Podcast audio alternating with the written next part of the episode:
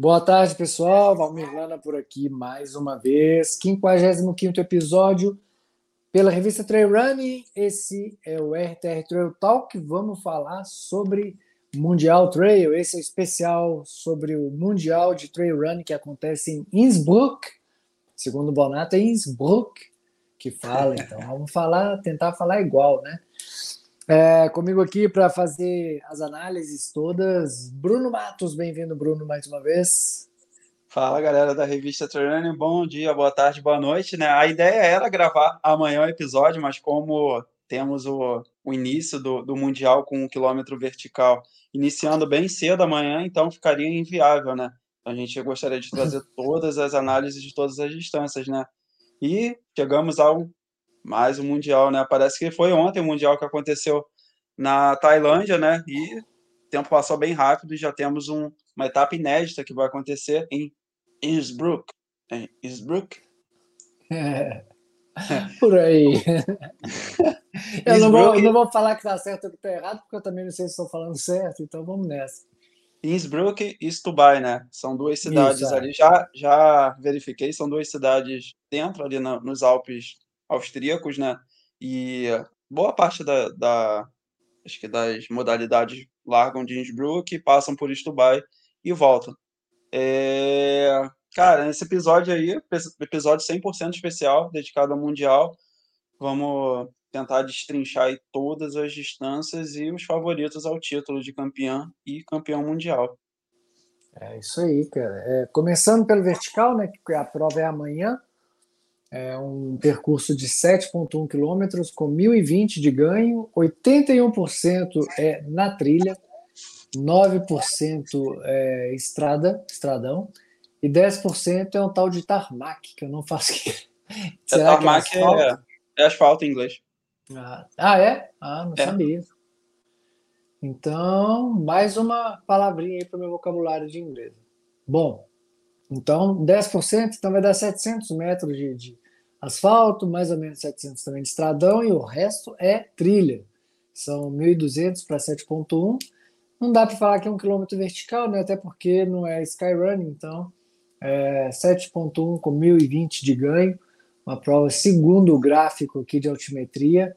É, tem uma subida bem forte, que é do quilômetro 1 até o quilômetro 3,200, 3,300 mais ou menos. Depois diminui um pouquinho a subida, eu continuo subindo, e a partir do quilômetro 6 volta a subir muito e chega a 2 mil metros de altitude. Sai de mil, vai até 2 mil de altitude. E aí, Bruno? É, é, mas não, é uma prova sem dúvidas dura, né? 7 com mil. 10 com mil eu já considero é duro, né? Mas para um quilômetro vertical com a bandeira Skyrunning não entra, né? Mas é uma prova dura. Rapidinho, Valmir, antes de voltar para o vertical, só, só ressaltar que desde o ano passado a Itra se juntou com a W ah, e fez a e fez a estreia, essa estreia, né, no mundial que aconteceu na Tailândia ano passado. E Isso. os atletas que só corriam etapas do mountain running acabaram se juntando aos atletas que a gente já conhece, né, que disputam os, os mundiais de treino já há um bom tempo. E, cara, juntando esses dois níveis, é, elevou muito o nível do evento. E agora, pela segunda vez, a gente vai ter essa uma nova categoria implementada, que é o Mountain Classic e o e esse vertical, que antes não tinha nos mundiais, né? Eram só o, a distância média e a distância longa. Isso. Então, é, é bem, muito bem lembrado, Bruno. É legal a gente falar isso e também é, salientar o quanto que isso aí foi acertado da parte da, da muito, WMRA muito. e ITRA, porque a gente olha os start lists e a gente vê que não teve até hoje, é, na minha opinião, né, óbvio, não teve um, provas com esse nível de competitividade como está tendo nesse Mundial. Não me lembro de nenhum Mundial com esse nível competitivo. É claro que a gente, todo mundial tem um nível competitivo muito alto, mas agora a gente está falando de uma união, de, um, de uma associação é, representativa, né, que inclusive é homologada pela IAAF, é, que é a WMRA, e o ITRA, que é o mais comum entre nós, atletas de trail. Os dois se uniram no ano passado para fazer a prova, o mundial lá na Tailândia, e agora a segunda edição está bem recheada e eu acredito que vai ser uma das provas mais competitivas de todos os tempos. Deu uma travadinha aí, tá tudo certo? Tá, tudo bem. Mas ah, você não, entendeu tudo? Não, então vamos embora. Deu, entendi. Não, entendi. Não, com certeza o nível é um mundial com maior nível também de todos os tempos, porque esses atletas corriam mountain running não faziam parte né, dos mundiais, né? Então, provavelmente, os nomes que a gente vai falar aqui são nomes que a gente está mais habituado a ver nos mundiais e até competições Isso. paralelas, da Golden Trail, TMB e provas mais importantes, né? Então, assim, não quer dizer que esses atletas são os favoritos a vencer, provavelmente, mas podem ter grandes surpresas aí. Isso, podem ter atletas aí que a gente ainda não conhece, porque por se tratar de um mundial, dá oportunidade de outros nomes aparecerem que às vezes não figuram aí nas principais provas do mundo, mas são atletas fortes e que uhum. podem fazer bonito, por exemplo, a seleção de Portugal. Os atletas portugueses geralmente eles não saem de Portugal para competir e eles têm um nível competitivo muito grande. Já já visto a gente teve agora na Transvulcânia o Miguel Arsênio vencendo a prova, não lembro qual foi a distância, mas ele venceu uma prova lá. Então, ele não está no Mundial, eu acredito, não vi o nome dele no Mundial, mas é, isso mostra que Portugal também tem um nível forte de atletas, mas que infelizmente eles não saem de Portugal para competir. Agora, olhando o start list, a gente consegue ver realmente os nomes que a gente já conhece, uma grande parte está ali, e isso dá uma motivação para a gente acompanhar tudo bem de perto. Eu estou animadaço para acompanhar esse Mundial todo. Vamos ver o que, que vai dar. Com certeza. Então vamos, vamos tocar aqui, começar pelo, pelo feminino, do vertical. Separei alguns nomes. É, começar aqui pela, pela Espanha, temos a Ondits e Turbi. É, a segunda espanhola tem Malen Ouça, que poxa, é um atleta da nova geração espanhola, atleta da Salomon, que para mim é uma das grandes favoritas. E eu tenho dúvida em relação aos nomes do, da Quênia e da Uganda, mas eu boto todo mundo na lista. É, eu não lembro assim, quais são as atletas fortes, mas pelo, pelo perfil da prova, sem dúvidas, são atletas muito rápidas e que vão dar muito trabalho. Se não forem as vencedoras, vão estar ali configurando no, no top 10. É, tem a Romena Dragomir, né? É, Lilana Maria Dragomir, que ela foi campeã do foi campeã mundial de quilômetro vertical, foi campeã já, se eu não me engano, de boas, grandes etapas aí do, do circuito Skyrunning, atleta muito forte. Judith Weider, né, da Suíça, tá voltando de bom tempo de gestação e, se não me engano, também, posso estar falando besteira, mas ela estava lesionada ou não, né? Eu, eu vi alguma coisa que ela estava lesionada, sim. É, mas, mas assim, voltando, ela... voltando de gestação também é bem mais complicado, claro, né, para mulher. Sim. Mas ela já está já, já tá girando bem forte. Eu, eu acompanho bem ela e ela tá, tá voando já. Ah, não, sem dúvidas ela deve ter recuperado, mas deve estar tá fora de ritmo de competição. É um ah. nome que tem que estar tá de olho sempre, mas não sei se eu coloco ela para vencer o evento. Se ela não tivesse parado, tivesse ali na ponta dos cascos competindo, provavelmente seria uma das grandes favoritas. É, outra atleta é americana, Ellie McCowney, que para mim, do lado da, da Malen Ouça e da Dragomir, é, é a grande favorita. Eu acho que eu, ela é a grande favorita para vencer o evento. Ela ganhou ano passado na Tailândia, na mesma no Mountain Classic, no vertical, fez uma dobradinha, atleta dos Estados Unidos muito rápida. Ela corre distâncias médias muito bem, até 40 e pouco, 50, correu as etapas da Golden Trail mas ela é uma atleta muito rápida, explosiva, assim. Magrinha, meu Deus do céu, corre muito. Ela parece criança até. É, faz... e ela tá, tá com a Roca agora, né? Antes ela tá. era da, on, da On Running, agora tá, tá de Roca. E para fechar aqui, o nome, Barbora Makurova, é, da República Tcheca, atleta jovem, até ano passado, se não me engano, ela era do juvenil, foi a campeã e pode ser uma, pode ser uma grande surpresa aí no start list. Fora, nossa, o start list é gigante, né? A gente é. destrinchei aqui um mínimo, né, do seleto grupo ali, mas podemos ter grandes surpresas. Sim, é, eu, eu para mim, eu acredito que a, a Judith Weiler vai fazer uma grande prova. É, sei que a, a McCollin também está num, num, nível muito alto. Eu não sei, cara. Entre, eu acho a Malenhosa é, uma joia que ainda está tá se descobrindo ainda como atleta. Mesma uhum. coisa a, Bar, a Barbora, né? É, também se descobrindo como atleta de, de alto rendimento. Eu, cara, não sei. Eu acho que vai ficar entre a, a McLaughlin, dos Estados Unidos, e a Judith Wader. E não sei falar da, das africanas, né? Pode, pode ser que elas também é, estejam aí no top 3 ou até mesmo vencendo a prova, mas eu não tenho know-how para falar de nenhuma das duas. É, porque tem uma atleta aqui feminina, Filares, do, é, Filares que sangue do Quênia. O nome dela é muito parecido com a atleta que ganhou Sierra Zinal, que foi pega no doping. Mas eu acho que não é ela. Nela não. É só o nome que é parecido. Mas se fosse, mas provavelmente são atletas muito fortes que estão vindo aí. Se não me engano, podem ser até atletas que correm maratona de asfalto, uhum. que estão indo para esse mundial, ou que fazem parte do, do mountain running que estão aí, então são especialistas nessas provas, né? É, e outra é. coisa, né, Bruno? Como, como subir, cara, é, é diferente mesmo, é, digo na parte é, fisiológica, na parte de técnica do que descer, é muito mais força. Você, quem tem um pulmão com maior capacidade, consegue desenvolver mais, né? Então, eu uhum. acredito que, a, que, a, que as africanas têm uma vantagem nesse sentido. Sem dúvidas, cara. O VO2 faz subir. É. E só, só um detalhe para o percurso, né? Você viu que tem uma voltinha é, em torno da cidade, né? Aham. No, bem, bem curioso. o pau vai quebrar ali no início. O pau vai quebrar. Aí você passa, você passa para o masculino, você, você vê só campeões mundiais de quilômetro vertical. Aí você fica é. assim, caralho, e aí?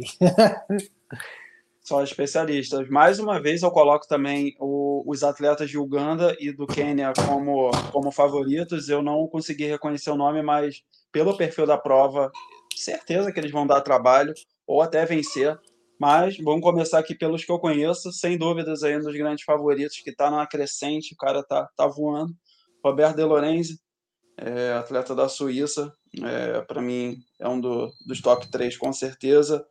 É, Daniel Osange, também atleta aí que a gente já conhece muito bem, é um, do grande, um dos grandes favoritos, já foi campeão mundial juvenil, já foi campeão de skyrunning, quilômetro vertical. A especialidade dele é mais vertical do que o skyrunning, corre muito bem em prova de skyrunning, né? mas ele, eu acho que a especialidade dele maior é no VK. E o italiano César Maestre, também, cara, muito forte no quilômetro vertical, atleta da Itália. Então vai ser uma disputa insana, cara. Cara, é, eu, independente dos africanos, é, o De Lorenzi e o Daniel Sanz, eles sempre tiveram uma rivalidade muito grande, né, desde o juvenil. E o De Lorenzi, ele sempre vencia as provas de sky running, de sky race, e o Daniel Sanz vencia os quilômetros vertical. O Daniel Sanz, ele é muito mais especialista em quilômetro vertical, é, já ganhou tudo que foi de quilômetro vertical, inclusive, inclusive quilômetro duplo quilômetro vertical e o único quilômetro vertical triplo que é, é da Red Bull, é, que são 10 quilômetros com 3 mil de ganho. E então eu acho que ali essa briga vai ser à parte, Daniel Sanz e Roberto De Lorenzi, mas eu ainda acredito que o César Maestre vai, vai para ganhar. É. Não, com certeza, não, muito forte. Ele já ganhou dos dois no, no quilômetro vertical, então sim. Já ganhou, né? Não, é um, atleta, é um atleta que é da mountain running. O César Maestro, é, ele corre para as provas da mountain running.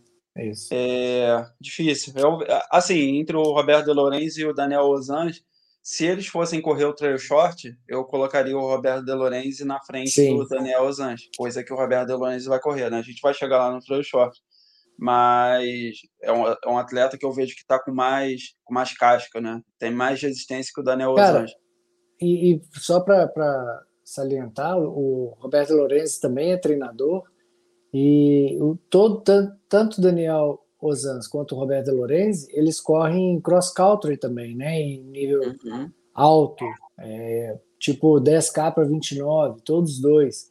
E, pô, no cross country eles apanham, apanham assim, né? ficam em décimo, décimo primeiro, mesmo fazendo esse tempo absurdo em 10 quilômetros. Uhum. É, só para mostrar que como atletas de quilômetro vertical, é, reconhecidamente é, especialistas em quilômetro vertical, são velozes também no, no plano. Sim, sim, muito. O... Cara, eu lembro que o, o Daniel, o Daniel, o De Lorenzo, ele corria na época do juvenil, cara, ele disputava até do Athlon. Sim. Ele pedalava muito, cara, corria muito e tem tempos muito baixos, assim. É...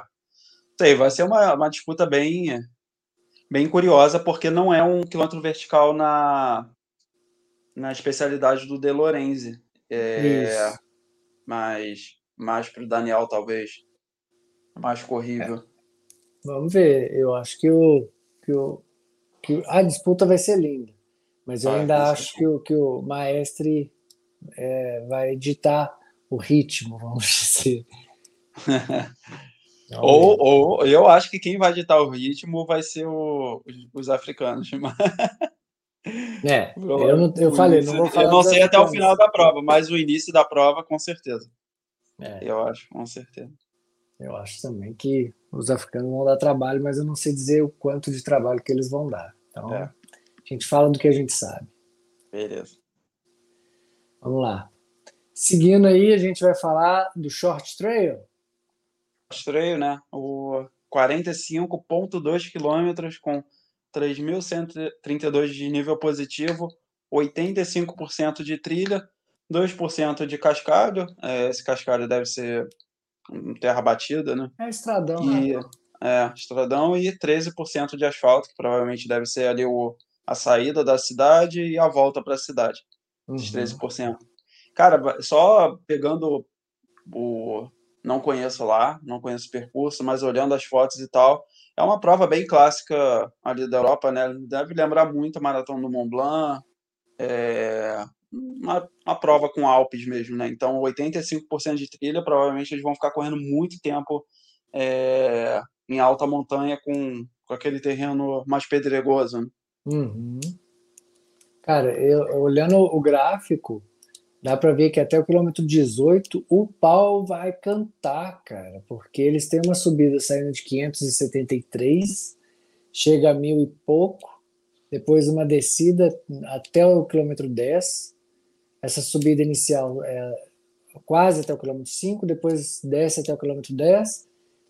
E, cara, no 12 para 13, assim, que começa uma subida, no 18 que vai, pum, inclinar para caramba e vão chegar até 2.400, quase 2.400, 2.399 de altitude.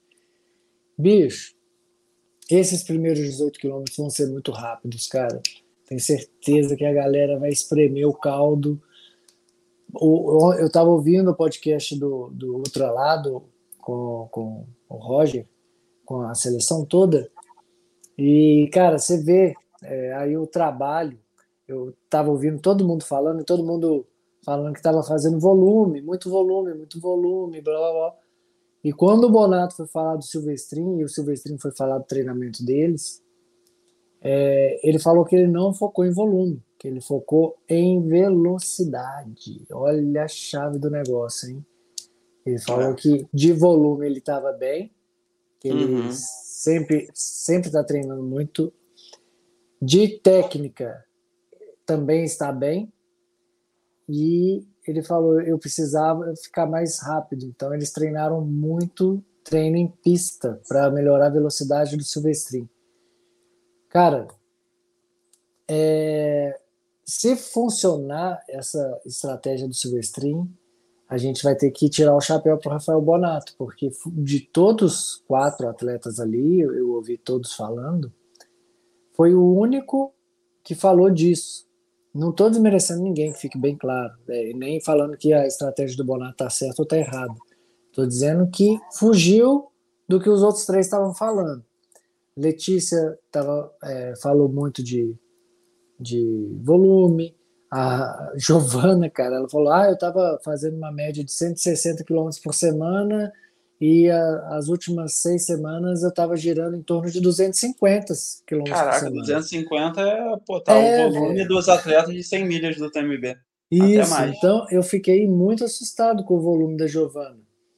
E o Celinho tirou férias, mas também falou a mesma coisa, estava trabalhando volume.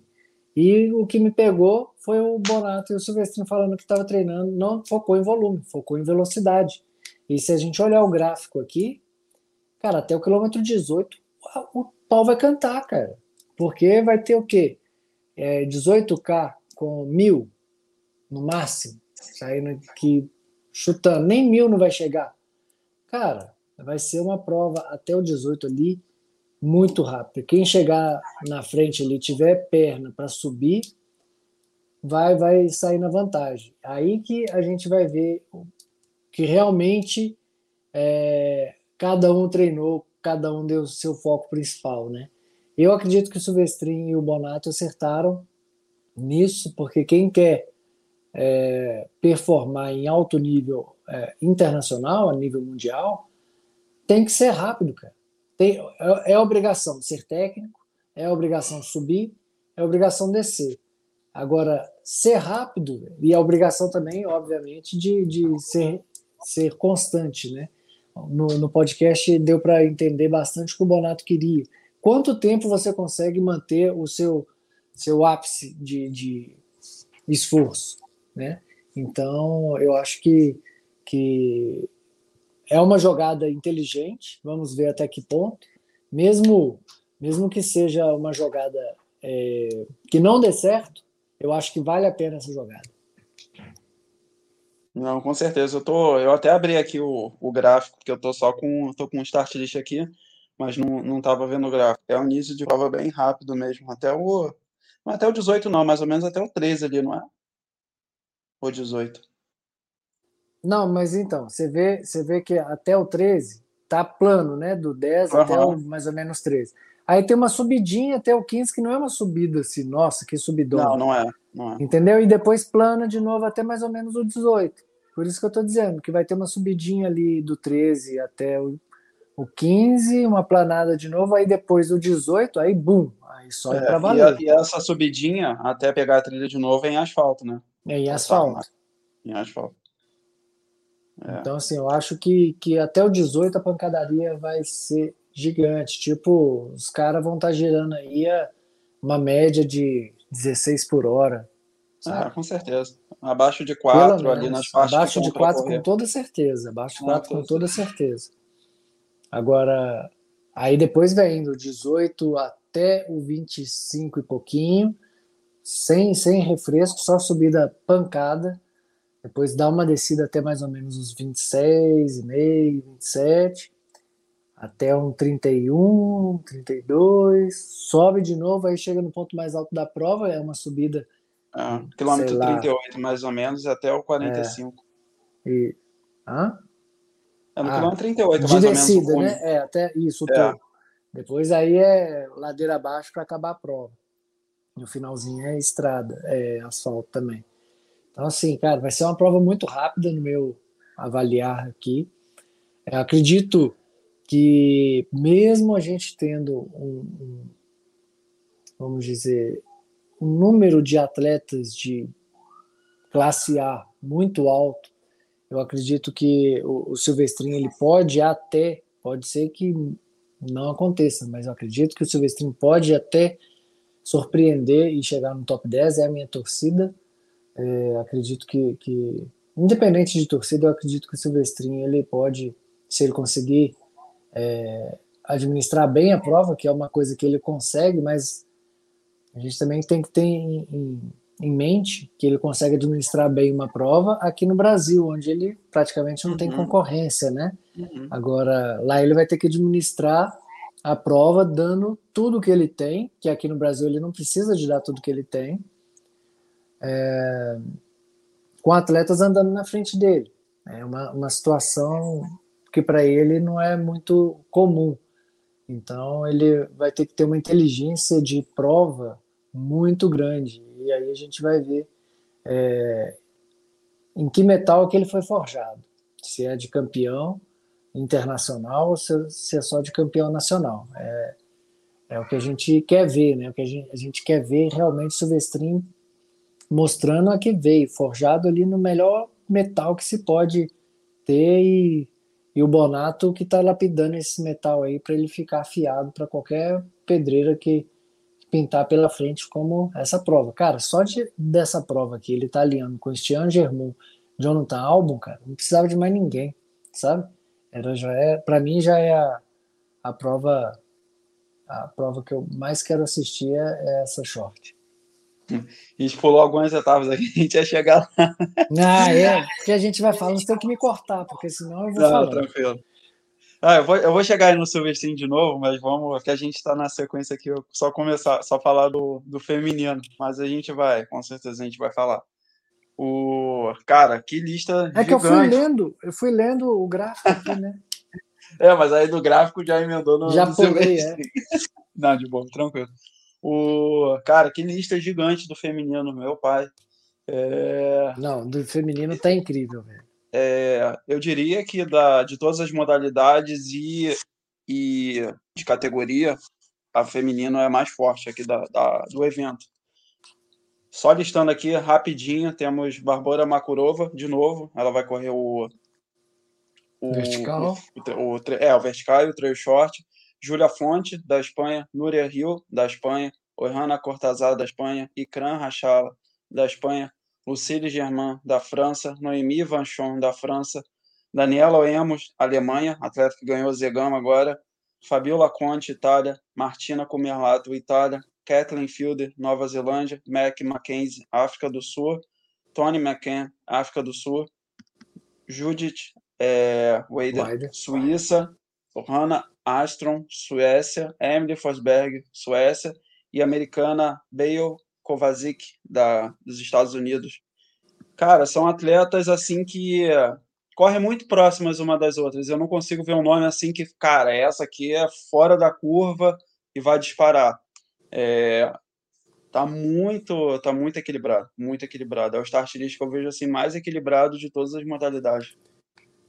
Oh, bicho, eu vou te falar que eu também não consigo colocar uma favoritaça aqui não. É muita estrela para um céu só. Não é Uma sério, montanha, cara. no caso, né? Meu Deus, não dá para. Não dá. Se fosse assim, alguns anos atrás, eu até colocaria talvez a Emily Forsberg. É. Sim, sim, sim.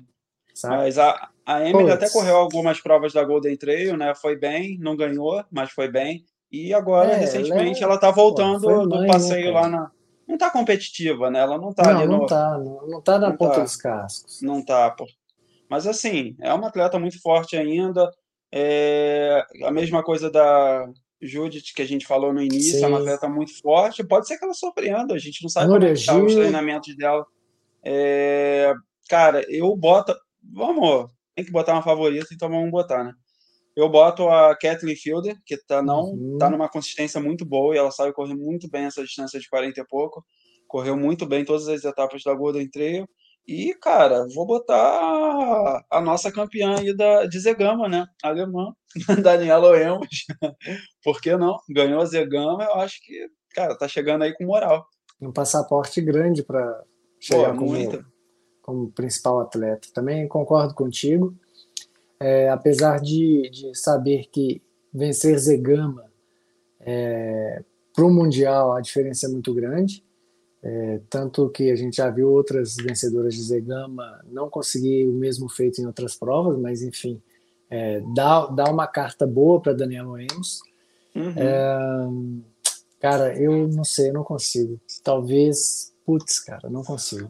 Desculpa, mas eu não consigo colocar tá muito, muito, muito nome. Muito equilibrado. Nossa, muito aí, equilibrado. Agora cara. que eu vou atacar álcool na fogueira aí, porque um atleta que tinha que estar tá aí, que se botasse aquele ah. nome dela, a gente fala, pô, óbvio, né? É. Aí não dá. É Nick Brickman, né? E... Ah, Nick Brickman tem mais uma Suíça aí, né? Suíça? É, é da Salomon, já campeão mundial também. Quem? Quem que é, quem quem, qual que é a, a, a, disputa maior com a Nick Brickman? Antes da Nick Brickman era quem? Ah, a. A Maldi. Maldi Matiz. É, mas a Maldi. se, a Maldi Se a Maldi tivesse aí, eu ia ah, bater não, com certeza. É, o nome também. dela. Mas também estaria que tá na ponta dos cascos ali, a Maldi, né? Mas, não, ela na assim, ponta dos cascos, com certeza. E a Nick é. também, se ela tivesse aí, não tinha para ninguém. É, eu até entrei no Instagram dela aqui enquanto a gente estava conversando, não não sei por que, que ela não vai para o Mundial, acho que ela está focada lá com a, com a equipe da NN, Running da Nike. Ah, sim, é. Então, difícil, cara, lá isso. Pô, mas é um Mundial, né? Acho que ela tinha que estar. Tá. É, também acho. Sim. É ali levar. Isso aí tem chance. É... Desistir tem... de fazer top 5. top não, 5. eu, eu nem, nem para apontar uma favorita eu consegui, quem dirá para falar uma top 5. Eu ah. gosto muito da atleta Fabiola Conte da Itália, mas eu, eu não acredito que ela vá para ganhar. Eu acho que tem atletas ah. que já se mostraram superiores a ela. Eu gosto muito da Núria Gil também, que ganhou inclusive uhum. aqui a maratona, a maratona aqui na Patagonia Run. Mas também não acredito que ela vá fazer uma prova ah, velho, é difícil. Eu, eu, acho que ela pode ser campeã, mas eu, eu não acredito muito que ela vai conseguir. A Oerhana Cortizar é uma fortíssima atleta, já correu inclusive com a Letícia no Cruze, uhum. mas também acho que tem atletas é, melhores que ela na, na prova. A Daniela Lemos, cara, é, eu acho que se eu fosse atirar em alguém para campeã, franca favorita, acho que seria ela. E lembrando, Valmir, que temos atletas da Uganda e Quênia também que podem dar muito trabalho e outros países aí que vão entrar nessa disputa. A gente só separou aqui uma lista grande até, eu diria, é, para favoritos, mas que a gente pode ter grande surpresa. Só para só complementar também, algum, a galera deve estar perguntando, ih, não vão falar o nome da Letícia? Olha, olhando essa lista é, eu não consigo ver atualmente tipo, a fase da, da Letícia batendo de frente com essas atletas. Aqui contando, a gente tem 2, 4, 6, 8, 10, 12, 14, quase 20 atletas que eu falei aqui. É, pode ser, é uma prova de um dia, mas assim, olhando para essa disputa, eu não vejo a Letícia batendo de frente com essas atletas. Pode ser que corra melhor do que uma ou outra aqui, mas pelo que eu acompanho assim, acredito que não. Então pode ser que Talvez a Letícia consiga configurar ali num top 30, eu acho. Não sei. Estou chutando. Uhum. Eu concordo contigo, cara. A gente não pode também ser bairrista a ponto de, de, criar uma, de criar uma falsa expectativa no público. A gente tem que ser realista. É, a gente sabe que aqui no Brasil a Letícia é a número um, mesmo tendo algumas provas em que ela não foi a campeã, mas ela, para mim, ela é o número um aqui. Inclusive, eu já falei isso em vários episódios. Para mim, ela é o número um de atleta no geral entre homens e mulheres. Mas a gente olhando o start list do mundial, não tem como você colocar a Letícia Saltori como atleta favorita, né? É, a gente sabe da realidade, a gente não está aqui também para, como eu falei, para ser bairrista, é, e criar falsa expectativa no público. Então, assim, Letícia Saltori é uma baita atleta, nossa principal atleta aqui no Brasil. É, vai correr muito, treinou para isso. Ela muito forte, muito dedicada, uma baita atleta. Como eu sei que aqui no Brasil o foco dela está sempre entre os cinco é, primeiros, incluindo os homens. Mas quando você coloca, né? A gente está falando aqui, pessoal de teoria, tá? É, na teoria, o que a gente está vendo aqui, a gente não consegue colocar a Letícia Saltori como uma das favoritas. Se ela chegar num top 10, claro que vai colocar ela num pedestal muito maior do que o que ela está hoje. E para os próximos eventos, obviamente, ela pode ser cotada como, da, como a favorita, mas tudo vai de experiência, vai de, de colocar a cara a tapa, de mostrar foco, mostrar que está está buscando isso, é, enfrentar essas principais atletas, ver realmente como que ela vai administrar a prova. Então são vários fatores que levam a gente a, a, a chegar em certas conclusões, né? Então, a, é, e não é demérito nenhum a Letícia não estar tá dentro do nosso é, da nossa análise aqui de favoritos, porque realmente é, quem acompanha o trail há muito tempo e está sempre ligado sabe da categoria de cada uma dessas atletas que estão aqui. Né? São atletas que já se enfrentam há muitos anos, competindo nas principais provas, com mais alto nível de, de competição. Só para vocês terem uma ideia, é, a gente está falando aqui, eu até falei da Núria Gil e da Oihana Cortazar, Cortazar uhum. são duas atletas que a, a, Letícia já esteve em embate direto. A Oihana no cruze, é, onde a Oihana foi campeã, a Letícia ficou bem para trás, não, não, não, chegou nem a ameaçar, e a Núria Gil na prova de 42K da, da Patagonia Run, que a Letícia, salvo engano, foi décima geral, e a, a, a Núria Gil foi a campeã disparada. Então, assim, são duas atletas que estão na nossa lista de favoritos, mas eu, por exemplo, não apostaria nelas como campeãs no Mundial. Acredito aí que no, a Ohana é um top 10, talvez, e a Núria é um top 5. Acredito que por aí. O que, que você acha, Bruno? Ah, concordo com a, concordo contigo com a análise que você fez e principalmente com as duas atletas aí. A Núria, eu não, também não consigo dizer ali que vai ser uma medalha de bronze, prata ou ouro, mas que provavelmente pode ser um top 5. É, uhum. Cara, eu acho que de análise assim, acho que é isso. Né? Sim. Bom, e, do, do masculino, o que, que você acha? Então, vamos, vamos é, pegar. Para mim, igual já falei anteriormente, que eu já, já joguei a real. A, o ingresso já vale só de ter o Stranger Moon e o Jonathan Albon na mesma prova, disputando o Mundial. Para mim, já, vou... já, já valeria.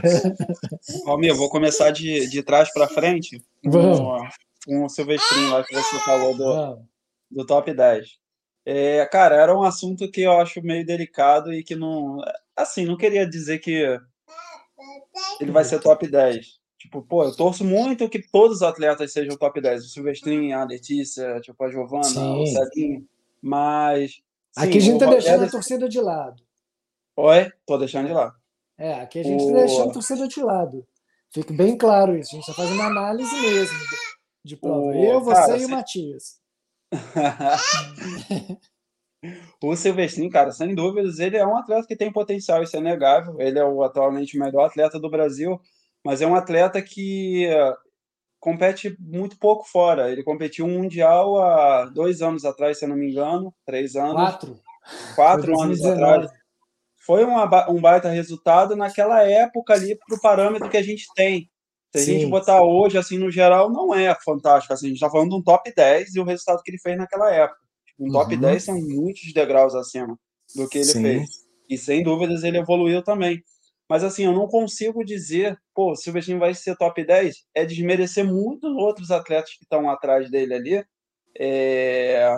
que correm mais do que ele, na minha opinião. Pelo uhum. menos nessa lista que eu vou falar. Então é difícil falar isso, ah, o Silvestrinho vai ser top 10. Cara, tô mais para não do que para sim.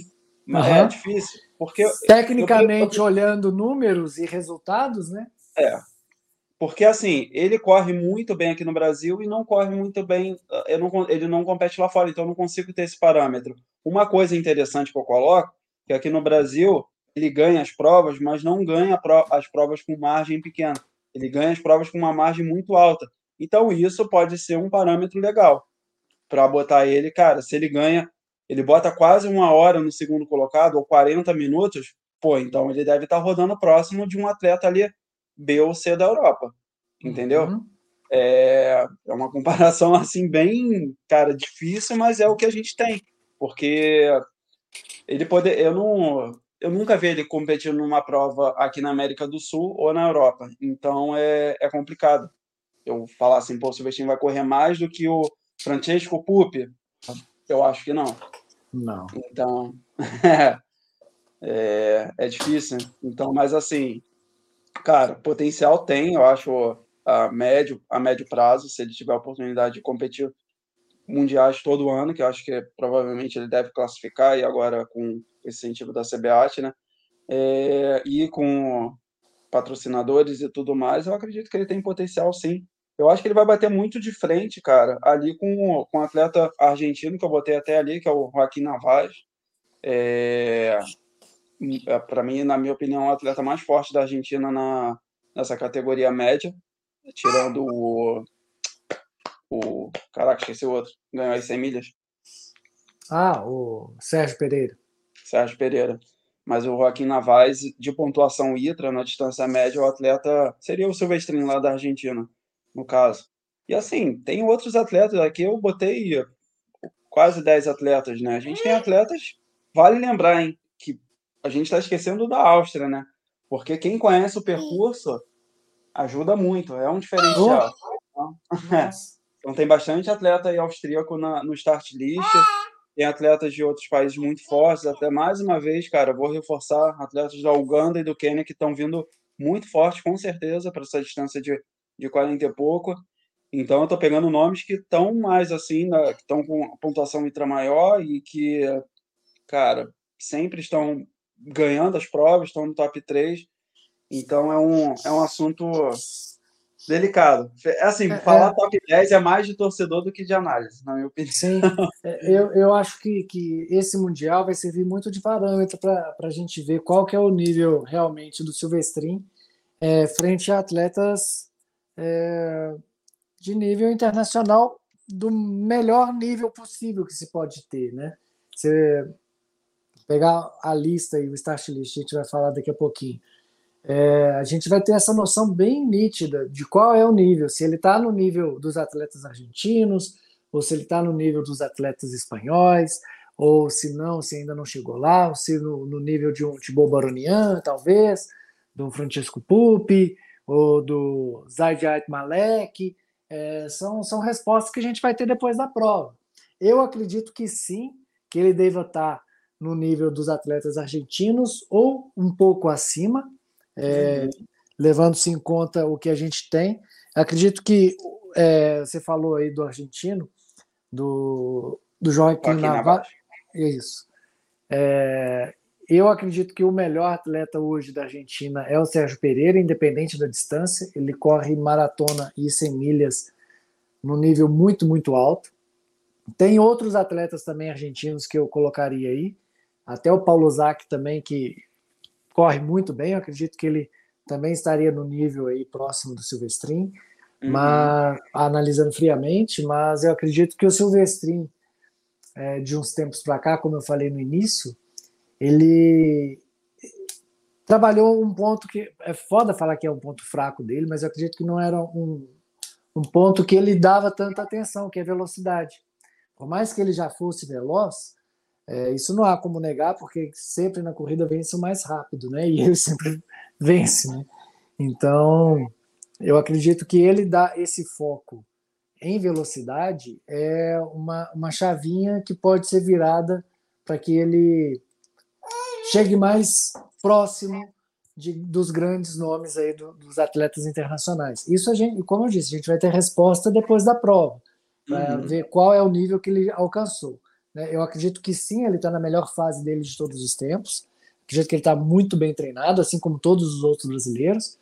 Mas, como eu disse anteriormente, ele trabalhou é, de forma completamente é, diferente de treinar do que todos os outros atletas. Todos os outros focaram em volume. Não estou dizendo também que eles não treinaram velocidade, mas o foco, segundo eles próprios, foi em volume. E o Silvestrinho, o foco foi velocidade. Então, eu acredito que era um ponto que o Silvestrinho poderia trabalhar mais, já que ele é um cara muito técnico, é um cara que sobe muito, é um cara que, para descer, ele parece que flutua. Então, acredito que se ele colocar mais velocidade no, no correr dele, eu acho que, que é uma receita muito boa para o sucesso. Não, sem dúvida. Ele vai fazer uma bela prova, não tem dúvidas disso, cara. Não tem dúvidas disso. Mas, assim, só falando, voltando aqui para o start list, para listar, é, eu tinha colocado o argentino, o Joaquim Navaz, eu coloquei o Silvestrinho aqui para a gente debater isso. E aqui botei na Espanha o Zaid Atmalek, o Jean Margarite Soler, na França, Thibaut Baronian, francês também, Frederic Tranchard, italiano, David Magnin, italiano, Nossa. Francesco Pupi, Stian Germont, da Noruega, Peter Endal, da Suécia, e, Jonathan, e, o Jonathan Aldo, da Inglaterra, fora e a galera aí que não, provavelmente Cara, vai correr muito forte também. Você nem colocou e, o Daniel Assanz aí, nem o Roberto De Lorenzi, que a gente falou do quilômetro vertical. Eles estão Eles... na prova também. Estão na prova? Estão, ué. Eu achei que eles estavam. Eu tinha falado. Tem certeza? Porque eu olhei bem esse start list. Ah, cara, eu acho que eu vi o nome deles. Depois a gente confere isso daí, mas eu acho que eles estão eles estão na prova é, na no. Quando, quando você estiver falando depois, eu, eu dou uma procurada aqui. Tá. Mas, beleza. cara, o. Pra, ah, não tem como, né? O, dessa lista aí, os dois grandes favoritos é o Stian e o Jonathan Albo. É, Sim.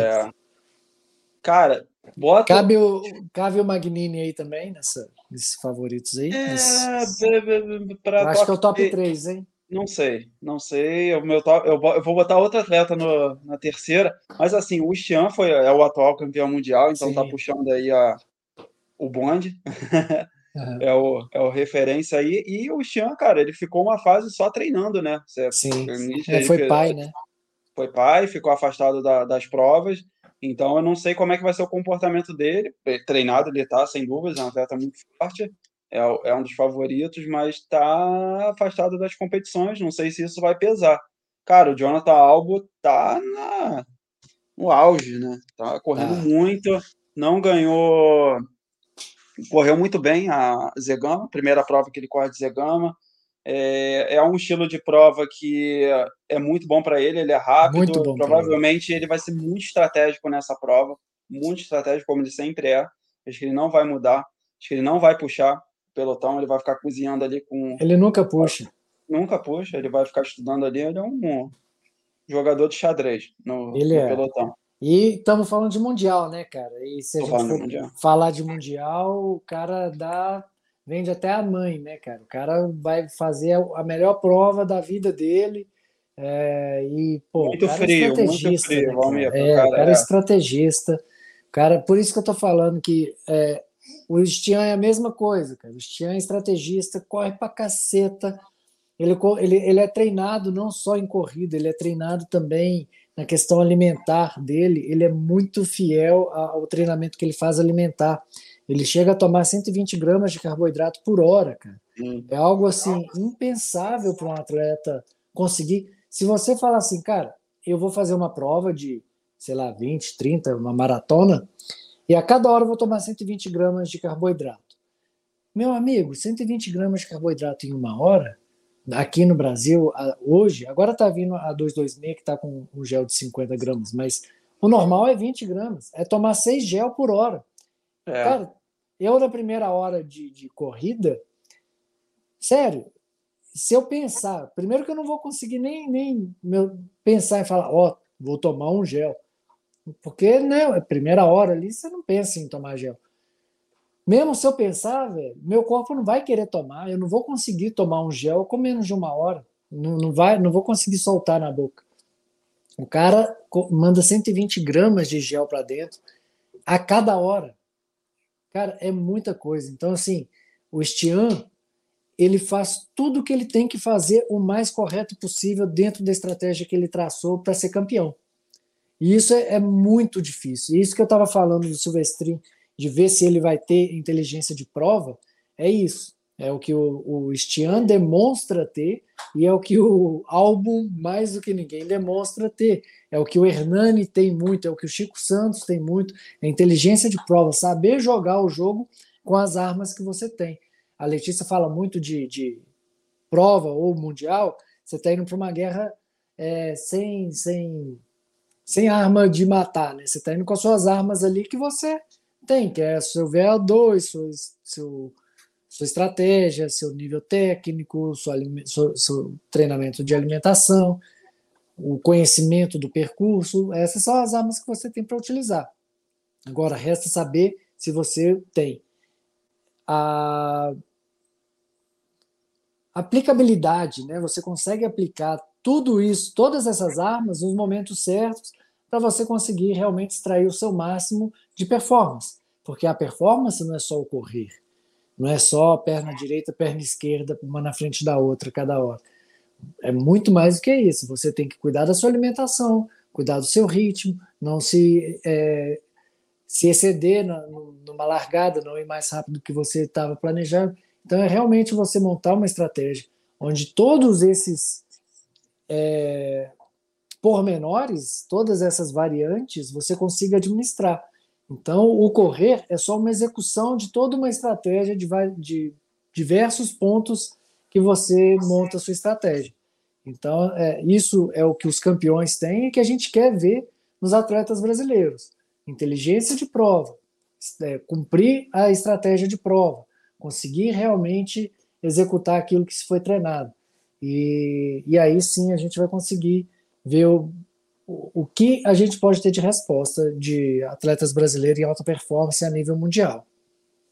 Ah, com certeza. É, cara, por isso que eles são campeões mundiais, né? O, lembrando que o, o, o Jonathan Alba foi campeão mundial sim, no, sim. Na, no melhor resultado do Silvestrin, que foi na Espanha lá. Foi na Espanha, né? Espanha, Não, Portugal. Portugal. É, foi, ele tem o título de campeão mundial ali que, cara, surgiu o nome do, do Jonathan Alba, né? Ele começou a migrar para as provas de, de trail.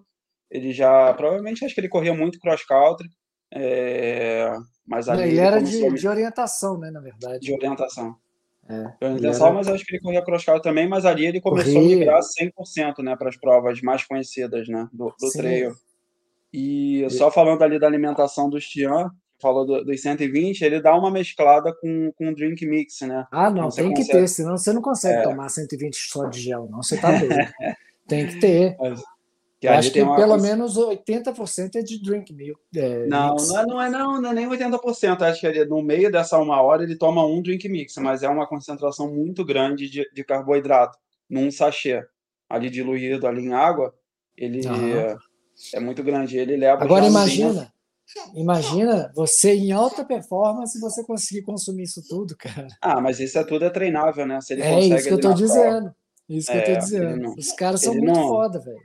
Ele não inventa na prova ali, ah, vou não. ingerir 100 gramas ali nessa intensidade. Tudo louco. treinado, Pô, cara. É loucura. Ele treina isso. É, cara, assim, medalha de prata e ouro, eu, eu não vou não vou falar que um ou outro vai ganhar. Já tem dono, né? Eu acho. É, tem dono. Prata e ouro tem dono. E a terceira, cara, eu tô muito na dúvida entre o Thibaut Baronian e o Francesco Pupi, porque, cara, hum. o Francesco Pupi foi terceiro, foi, foi vice-campeão ano passado ao lado do Xian, mas ano passado tinha uma concorrência menor do que esse ano. Sim. Então eu vou botar o Thibaut Baronian como terceiro colocado. É, o meu azarão vai ser campeão. Bem azarão. Eu, eu, eu diria zebra. É, é, essa zebra aí é boa. Não, é. o Thibaut, ele, ele é um atleta ali, é, nitidamente a nível mundial. Ele, para mim, eu tenho ele como um atleta B de elite. É. Não estou é diminuindo ele, é porque uhum. ele, ele é um dos caras que só está nas provas onde estão os melhores. Ele não está em prova pequena, ele só está com o Jean Germont, com. Ah, ele só corre as provas da Golden Trail e, só, e só o ACC. Mas ele não e... vence. Não vence, não mas vence. ele é sempre um top 5. Ele é e sempre um top está... 5. Ele tá no Zegama, ele foi top 5. Agora, uhum. eu em terceiro lugar eu colocava o Magnini. Mas o Mag. Então, já é um atleta não, que vence. Já é um atleta que já venceu o Kylian Jornet. Eita, cara, venceu. não é possível, velho. Mas, mas... Caralho, velho, o cara venceu o Kylian Jornet. Venceu na Limone, tem o recorde é. da Dolomites. Mas assim, o David Magnini está muito afastado das provas ultimamente e eu vou tá. muito pela fase do atleta atual, como ele está vindo das últimas competições. Então, assim, não sem dúvida, o David Magnini é, porra, puta atleta, mas é, tem que separar o top 3, né? E tem, quem tá ali rodando bem, quem tá muito competitivo dessa lista toda, eu boto o Thibaut e o Francisco Pupi. É, cara, tem o Peter em Grandal que corria distâncias Nossa, médias. Mas... verdade, cara. Não, Meu então, Deus. mas detalhe, o Peter, cara, ele corria distâncias médias, mas ele não ia muito bem. Depois que ele migrou para os 100 km, que ele deslanchou. Se ele corresse as de 80 e pouco, eu nem, nem entendi por que ele tá nessa. aqui na, na média. Pode ser que, cara, ele cale minha boca e seja terceiro ou segundo, ou até ganhe do Jonathan Alba, porque eles treinam juntos lá. Uhum. Cross country, eles são. Da os mesma... dois moram na Noruega. É. Ele é norueguês, o Jonathan Alba é inglês, mas mora na Noruega. Então Sim. treina com o trio, né? Killian, Jonathan e Peter, né? Pô, já. É doido, meu Deus. Então, cara, e o Frederico Tranchar, que nesse ano ele, ele quis focar nas provas de skyrunning, é um atleta muito bom também, mas eu não vejo ele ganhando medalha nesse start list. Vejo ele no top 10. O Jean Margarite é. também, top 10. É, o Jean Margarite, ele, ele, ele, não sei se deu uma caída de produção ou se ele. Na verdade, eu acho que ele nunca alcançou esse teto que a gente espera, né? É, ele, ele, ele, ele chegou como uma grande promessa. bem lá na frente. É. Ele, ele ganhou algumas provas bem e tudo mais, mas ele não manteve um, não. um nível elite A ainda. Né? Não, mas assim, uma coisa legal que eu posso falar eu acho que pode ter uma grande surpresa do Silvestrinho tiver num dia iluminado, cara, correr muito bem, ganhar do Zaid Malek do, do Jean Margarida. Para mim não seria nenhuma coisa de outro planeta, seria incrível, uhum. mas assim, caraca, foi uma zebra. Não sei. Talvez não, talvez eles estejam muito próximos do nível e até o Silvestrinho um pouquinho melhor. É, também acho. Bom. Tô aqui Discordou de mim. Não, não, é porque o Matias tá, tá tentando tirar meu fone de ouvido. Não faz isso com o papai. É... Não, cara, só repete a última frase aí, porque eu perdi. Ah, tá. Não, eu disse que se o Silvestrin é, ganhar do Jean Margarit do Zahir Malek, eu acho que não seria nenhuma coisa de outro mundo. Ah, não, concordo. Eu, eu, eu acho, acho que... que... ele eu vejo eles até muito pro, do Zaid. Eu acho que o Zaid está correndo mais do que o Jean Margarim, em provas mais longas assim, de 40 Sim. e pouco. É, mas se o Superstein ganhar ou ficar um pouquinho atrás assim, eu acho bem justo, cara. Nunca vi eles competindo juntos, né? Mas eu vejo Sim. assim eles muito próximos do nível. Eu, é, pode ser uma boa é, comparação. É, eu acho difícil fazer essa comparação, assim, é, porque ah. a gente julga que o Silvestrinho estaria em algum nível é, pensando é um nível que a gente mundial. não sabe realmente em qual tá é, lá fora. É, é, eu acho difícil fazer esse, esse, essa análise. Por isso que a partir de segunda-feira a gente vai ter uma base muito boa para a gente poder falar é, é. aonde o Silvestrinho está. Mas é, o que você falou, eu concordo. Não seria um absurdo o Silvestrinho chegar na frente do Margarite ou então do Isaac Malek. É, é isso. Pular pro, pro longo? Vamos embora. Boa prova rainha, distância maior do evento, 86,9 quilômetros, 6.500 de desnível positivo, 72% de trilha, 12% de cascalho, terra batida e 16% de tarmac no asfalto.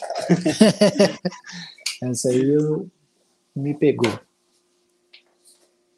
Vamos lá. Pode, Quer dar uma falar aí. No, no, uhum. no gráfico? Não, pode, faz lá, eu já fiz dos outros. É porque eu tô sem acesso ao gráfico aqui, eu tô com só. Ah, está sem acesso? Tá. É. Então vamos lá. Ah, da prova Ultra. É uma prova que vai chegar a 2.516 metros por volta do quilômetro 25.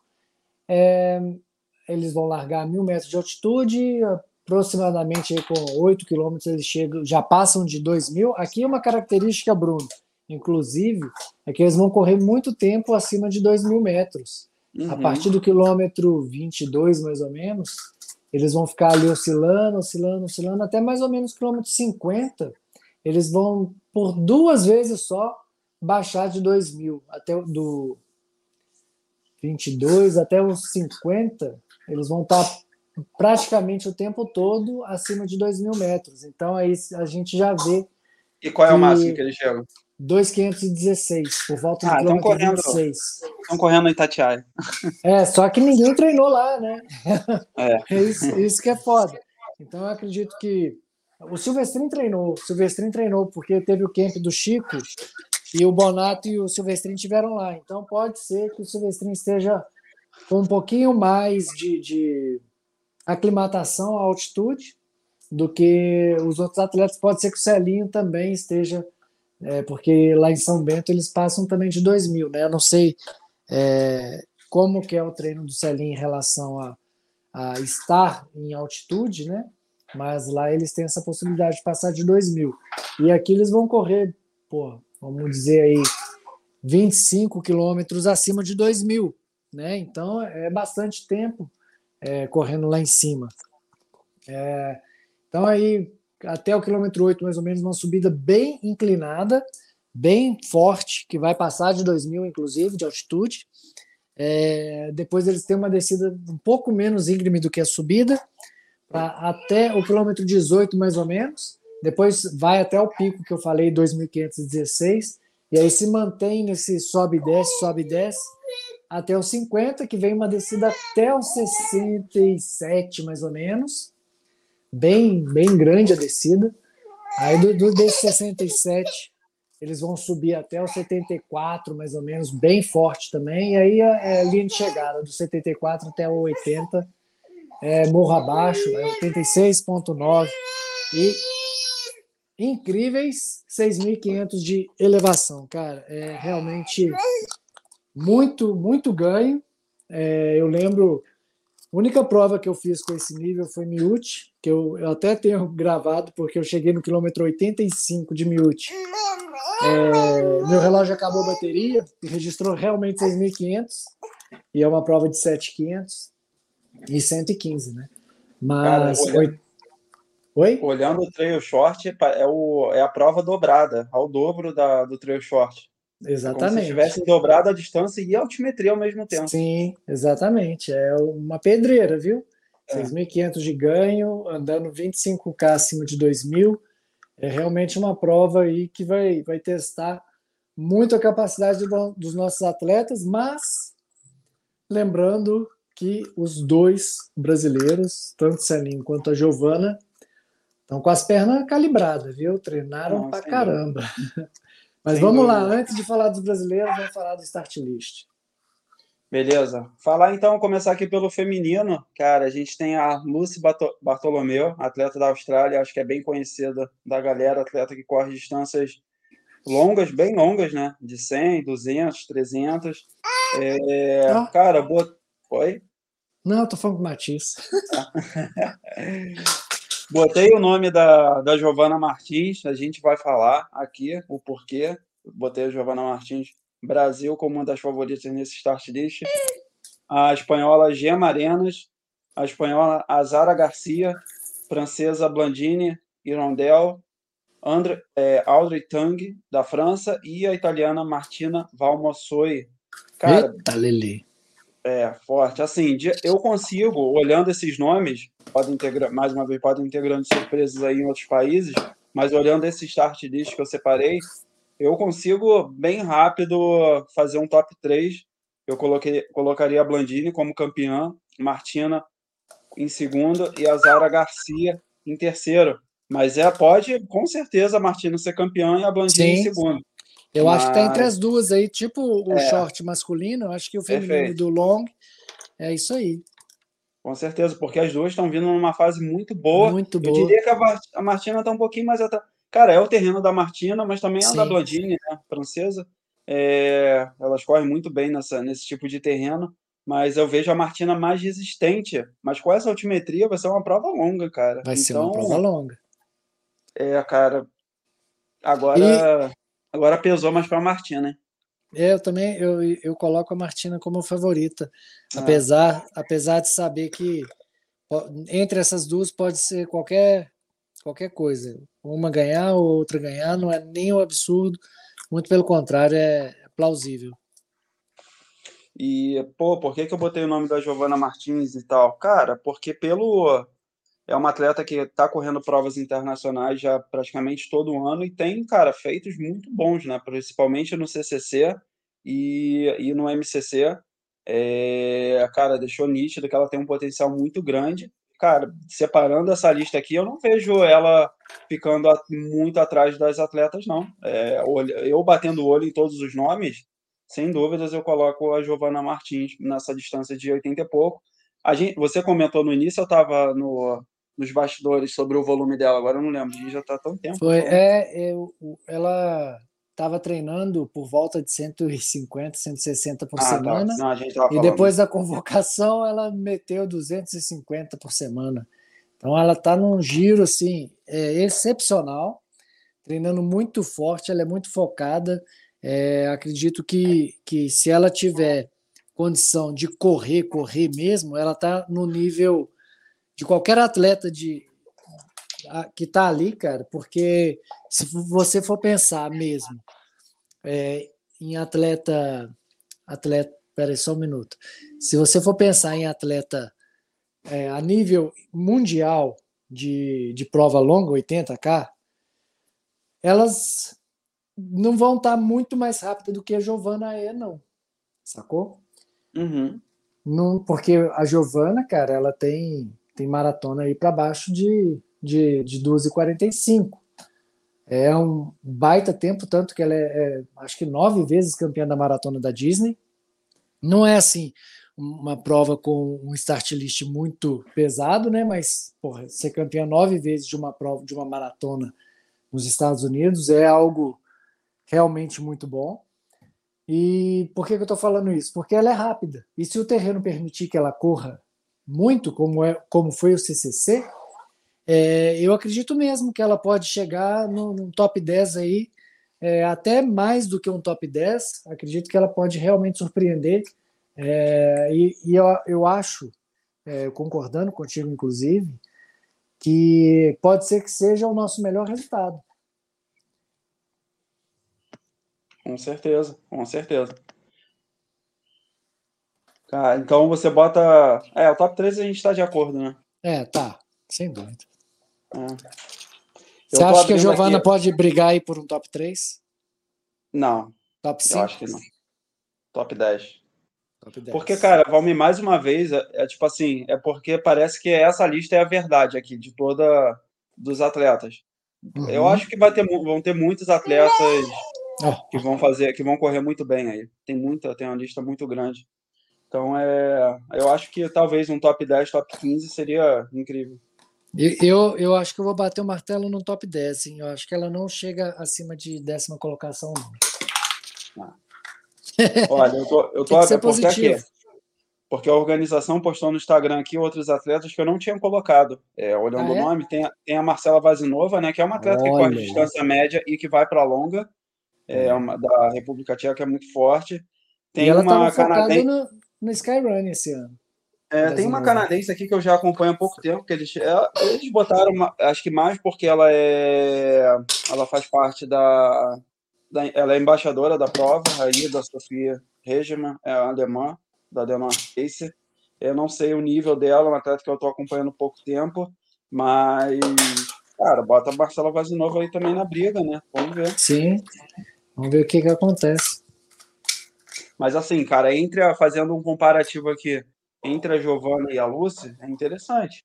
É. Porque a Lucy, eu vejo ela muito mais lenta, mas mais resistente que a Giovana. Mas assim, eu também eu, eu quero ver quanto tempo, porque a gente falou 80 quilômetros, mas com 6 mil, é, cara, quantas horas de prova você acha que vai dar, mais ou menos? Os 80? É. Acho que 8 horas. Só?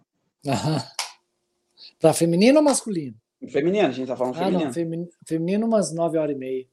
8, 6, 8, 6 é, 87 quilômetros que dá de prova, 6.500. A campeã, é, você acha que... Umas nove horas e meia no máximo. Umas nove horas e meia. Cara, eu então, eu vejo. Acho que ainda vejo a Giovana acima da Lucy. Seria, pô, muito maneiro ela chegando na frente da Lucy Bartolomeu. Eu acho muito que pode, não, não vai ser surpresa se a gente ver a Giovana na frente da, da Lucy, apesar de saber a capacidade da Lucy Bartolomeu. Uhum. Ela passou um pepino muito grande aí com questão de peso e tudo mais. Ah, mas acho bem complicado. Bem trás, né? Sim, pois é, eu estou dizendo assim. Eu vivi, eu competi com ela, competi, né? Eu alinhei com ela em Cape Town em dezembro de 2017.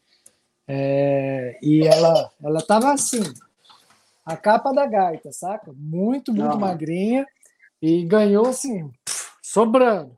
Depois ela teve todo esse problema e agora ela realmente voltou a, a ter condições de, de competir em grande nível. E vamos ver como que ela vai sair. Então não vejo que seria nada absurdo a Giovana, com o histórico dela de, de atletismo, ela chegar na frente da Lucy Bartolomeu, não. Não vejo como absurdo, não. Pode ser que, que isso aconteça. Então, Ia ser lindo. É... Não, com certeza. Eu acho que a, que a Giovana, a, pode ser a atleta com o melhor resultado entre todos. É, porque daquela lista ali, do, é, a gente já falou, já, não vou é. voltar para o assunto do Silverstein, mas é, eu também eu concordo com isso. Eu acho que está mais na, mais na realidade a Giovana é. fazer o melhor resultado. Vamos torcer para todo mundo, obviamente. Não, né? Deixando... óbvio. Ah, mas aí a gente deixaria de ser analista aqui para ser é, torcedor. Claro, Se for para ser torcedor, Silvestre é campeão nessa porra. Letícia, não, ninguém chega perto da Letícia.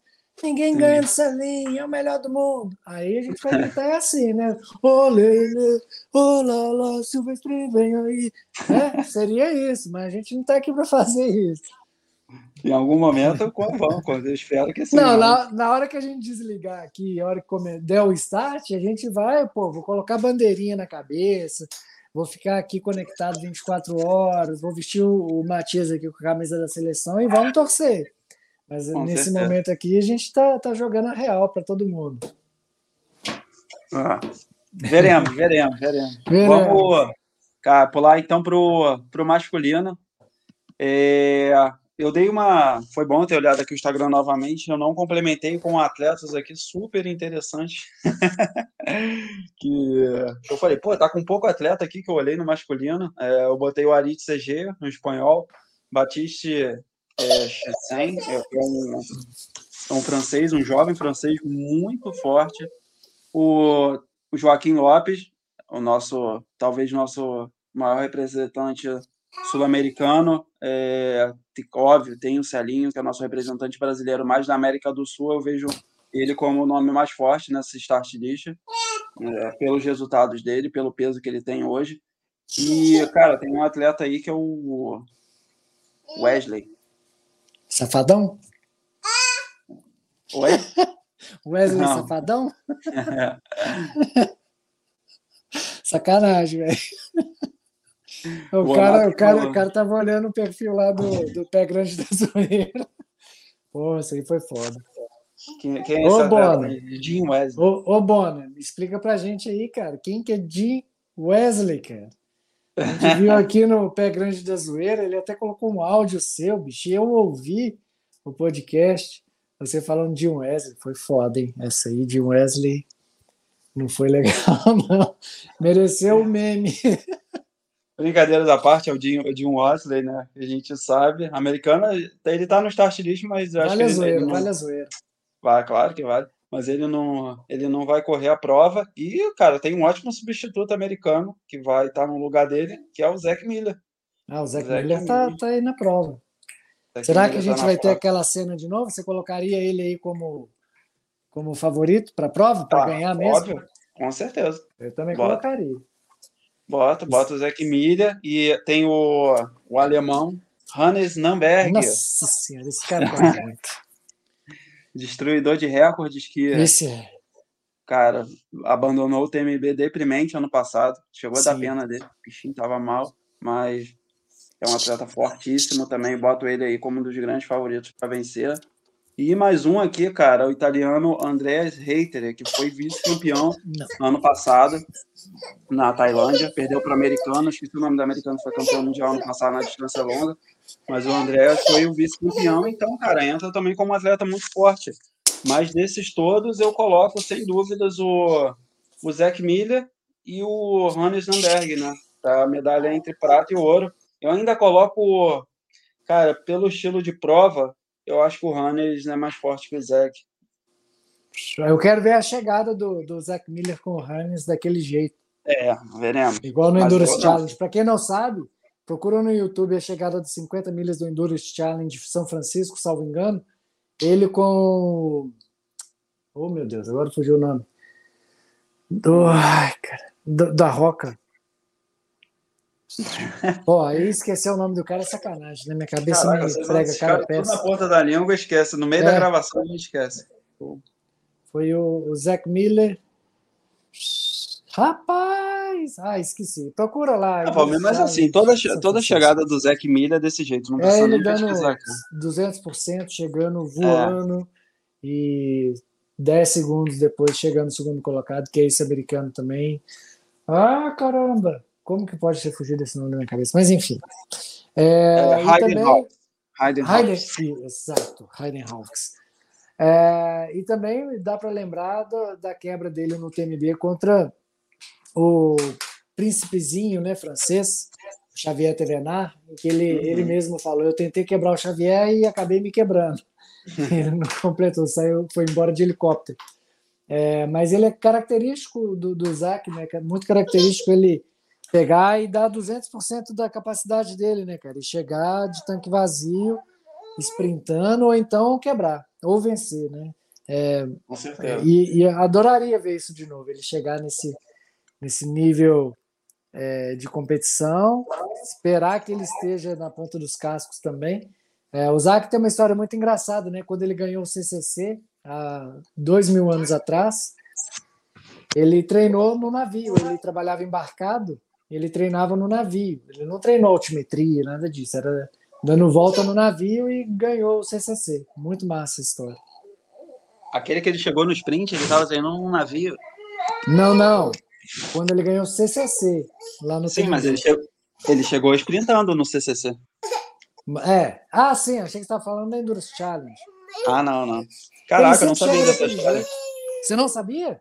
Não. É, meu filho, o cara treinou no navio, rodando igual barata tonta lá dentro do navio.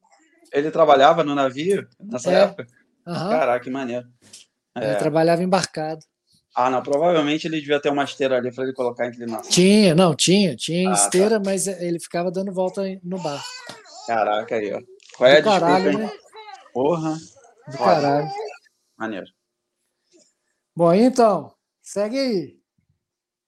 Ah, então fechou aqui o trail long, né? Vamos pular pro. Não, e o Celinho? Não falou do Celinho, ué? Ah, verdade, verdade. Perdão, perdão. Cara, o. Putz. Cara, é a distância do Celinho que eu vejo. Ele corre muito bem, distância de 80 quilômetros. É um dos, dos melhores atletas aqui, junto ao lado do Fantasma e ah, não vou listar todos os atletas aqui do Brasil, mas, pô, cara, o Celinho, é, cara, é, o, é o cara aqui no Brasil, né? Atleta fantástico, já tá indo pro. Eu já até me perdi qual é o mundial que ele já tá, terceiro mundial ah, dele. Nossa, não, acho que é quarto ou quinto. Quarto, né? Quarto ou ele quinto, foi né, em 2016, 17, 18, 19. Acho que é o quinto. É o quinto, né? Então é o cara aí, acho cara, que é o quinto. e agora, do grupo. É o capitão engano, do grupo. É o capitão. É, é, é o capitão do grupo do Brasil, é, que tem mais experiência. Ele que vai. Tomara que ele carregue a, a, a bandeira aí, cara. Eu vi, no, eu vi no, no, na live, eu acho que ele estava assim, carregando a bandeira. É. Ah, não, eu acho que é merecido pela, pela história, né? Quem tem mais peso aí dentro. Mas. Pô, é difícil falar uma colocação, cara. Eu acho que eu torço muito que ele faça a melhor prova da vida dele. Mas eu, assim, porque tem uma prova longa acontece muita coisa, Valmir. Ainda mais essa é. prova. É uma Nossa, prova que acontece muita coisa. Então é difícil eu dizer, pô, essa linha vai ser top 20, 30. Putz, é muito, é muito raso essa, essa análise. Então é, é difícil. difícil. Eu também acho difícil, mas é, assim, cara, é, só pontuando, eu acho que apesar da, da nossa convocação ter sido falha, eu acho que. É, é, eu vou até deixar minha opinião, não deixei essa opinião em aberto em momento nenhum até agora, mas eu vou deixar ela nesse momento. Eu acho que a, a nossa seleção, o critério que foi imposto, ele não foi seguido. Eu acho que foi uma. uma é, foi ilegal a, a seleção literalmente legal, porque foi feito fora do parâmetro que estava dentro do regulamento de convocação. Então eu acho que não estou desmerecendo nenhum atleta, tá?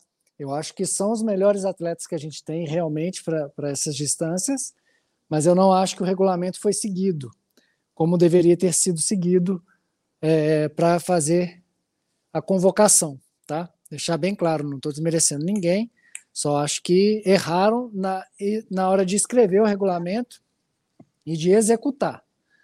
Tá? Então, é mais um, re, um erro de dirigentes do que de atletas que estão representando o Brasil. O que eu queria dizer é que os atletas que estão ali são os melhores mesmo, na minha opinião, cada um na sua, independente de qualquer coisa. Eu acredito que é, Letícia, Giovana, Silvestrin e Celinho representam muito bem o que a gente tem de melhor aqui no Brasil para competição. É, eu, eu acho que, que, olhando analiticamente quem está ali e onde está, eu acho que foi acertada a seleção. Não estou dizendo que que está errado, eu estou dizendo que é acertado. Os atletas que estão ali mereceram, fizeram por merecer estar ali e são os melhores atletas do Brasil. O que eu digo que está errado foi o método utilizado para selecioná-los. Tá? É, os três, Silvestrin, Letícia e Celinho, seguiu certinho o que estava dizendo o regulamento de convocação. A Giovana, não. A Giovana já não seguiu o que estava escrito no regulamento. Era para ser a segunda melhor do ranking geral e a Giovana era a sexta. Então, é, não era para a Giovana estar tá ali. Merece? Merece. Tá certo? Ela, ela ser representante? Tá. Só que se fosse para seguir realmente o que está escrito no regulamento, não seria ela. Só deixar isso claro. Mas, sim, são os melhores atletas do Brasil. A nossa seleção está muito, muito bem representada com os quatro atletas que estão ali.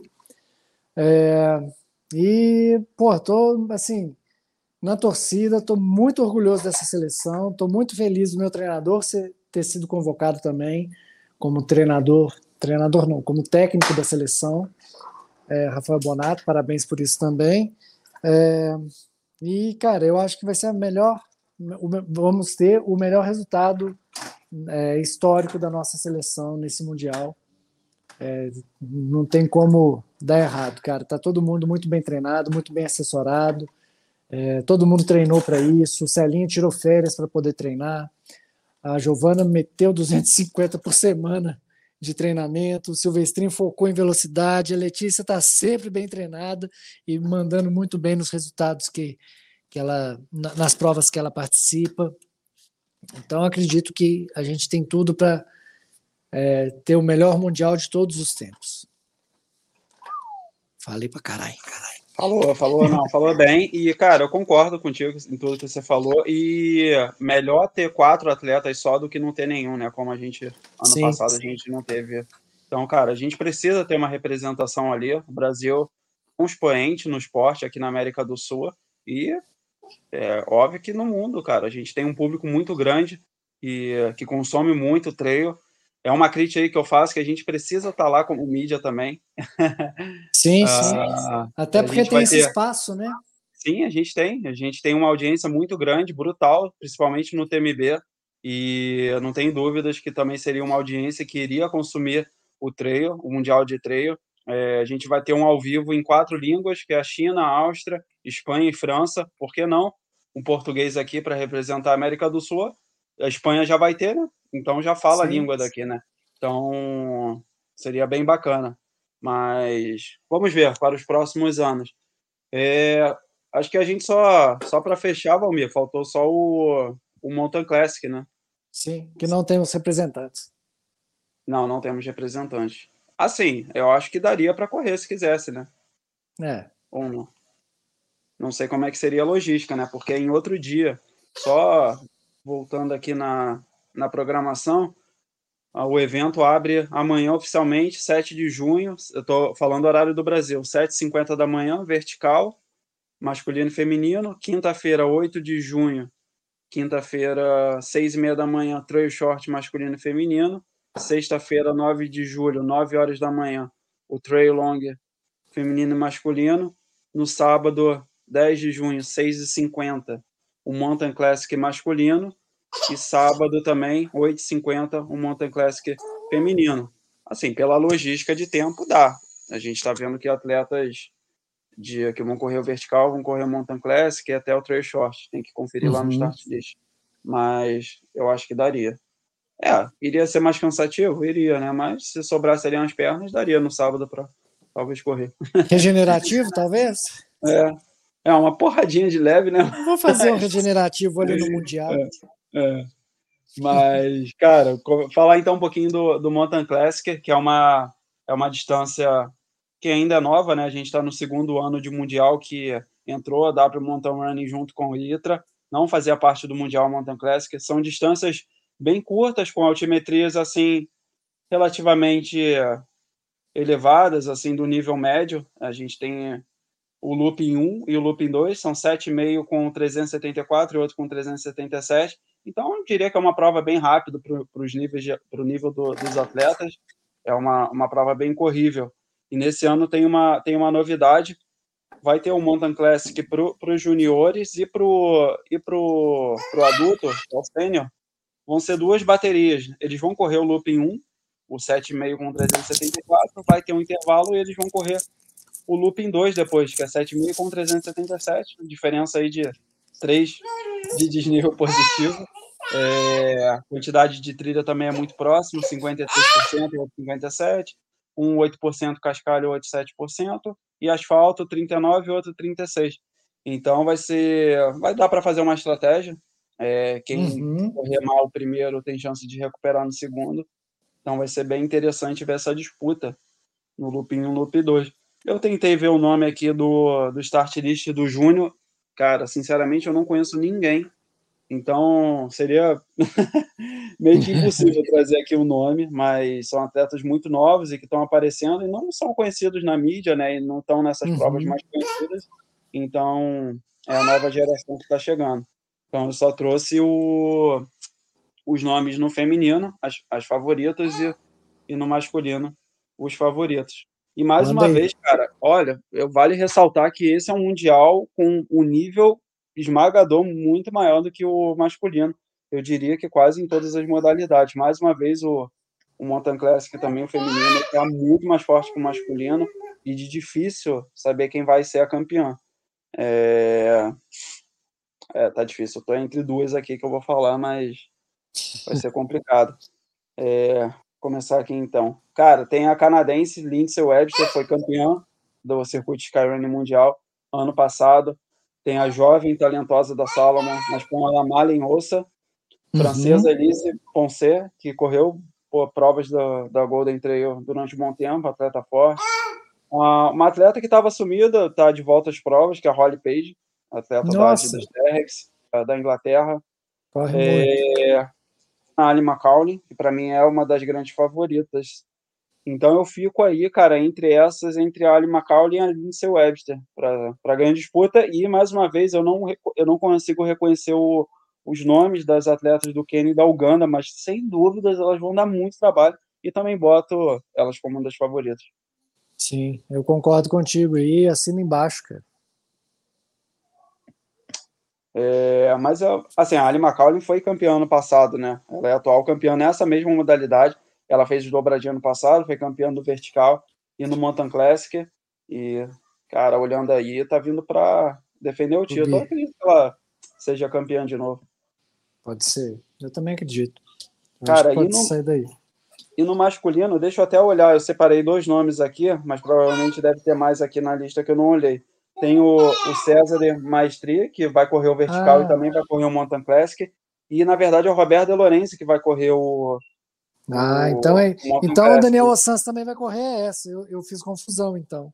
Achei que Deixa eles iam correr aqui. o short e acho que eles vão correr o Classic. Não. Mountain Classic a gente tem. Ah, poxa, não peguei esse nome.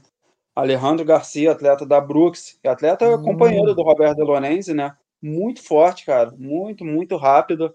Eu diria que ele até. Eu boto ele na frente do Roberto De Lorenzi para essa prova, sem dúvidas. No quilômetro vertical não botaria. É um atleta que vem da, do cross country, provas de asfalto, e, tá, e corre essas provas mais curtas de trilha, muito forte. É aquele atleta que chegou no sprint com o, com o Bart. Sim. Na, na Transvulcânia. É, passando aqui, cara, tem um atleta do Quênia que eles destacaram, Filemon Ombogo Kiriago, que é da On Running. É, que eu falei, é, eu não, eu não conheço, mas são atletas aí que vão dar muito trabalho. É, a Judith Wider vai. Não botei o nome dela aqui, mas ela vai correr o Mountain Classic também. Um, e uma feminina, Rebecca Sheptegei, de Uganda, também aí vem como uma das favoritas pela organização. Então, cara, a disputa aí vai ser, vai ser braba. Vai ser braba. E é legal você ver é, tantos atletas de alto padrão de performance em todas as distâncias, né, Bruno? É muito massa. Mundial é, é mundial, é, cara. É mundial, né? muito legal, velho. Bom, acho que fechamos então, né? Ah, cara, só uma. Eu tinha botado os tópicos aqui, mas eu... a gente acabou que meio que fala... a gente falou todos no meio da conversa, né? Que eu tinha botado hum. assim quais são as chances dos nossos representantes brasileiros. A gente falou, óbvio, isso durante a conversa. A chance do Silvestre ter um top 10 e tal, da, da Giovanna e outros atletas. Cara, uma, uma, uma pergunta que a gente não falou sobre, eu acho bem interessante. Queria saber a sua opinião. Você acha que ter mais parceiros de, de seleção de nacionalidade correndo junto em equipe faz diferença na performance final?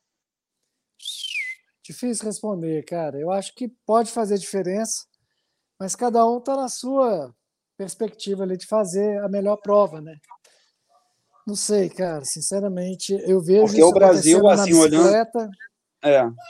é. equipe de, de, mountain, de mountain bike, não, de ciclismo de estrada, a estratégia é de, de equipe, né? Não é estratégia Sim, individual. É Mas no trail eu não sei. Pode ser que seja, cara. Pode ser até mesmo um efeito placebo, assim, saber que tem mais gente ali e tudo, mas não sei.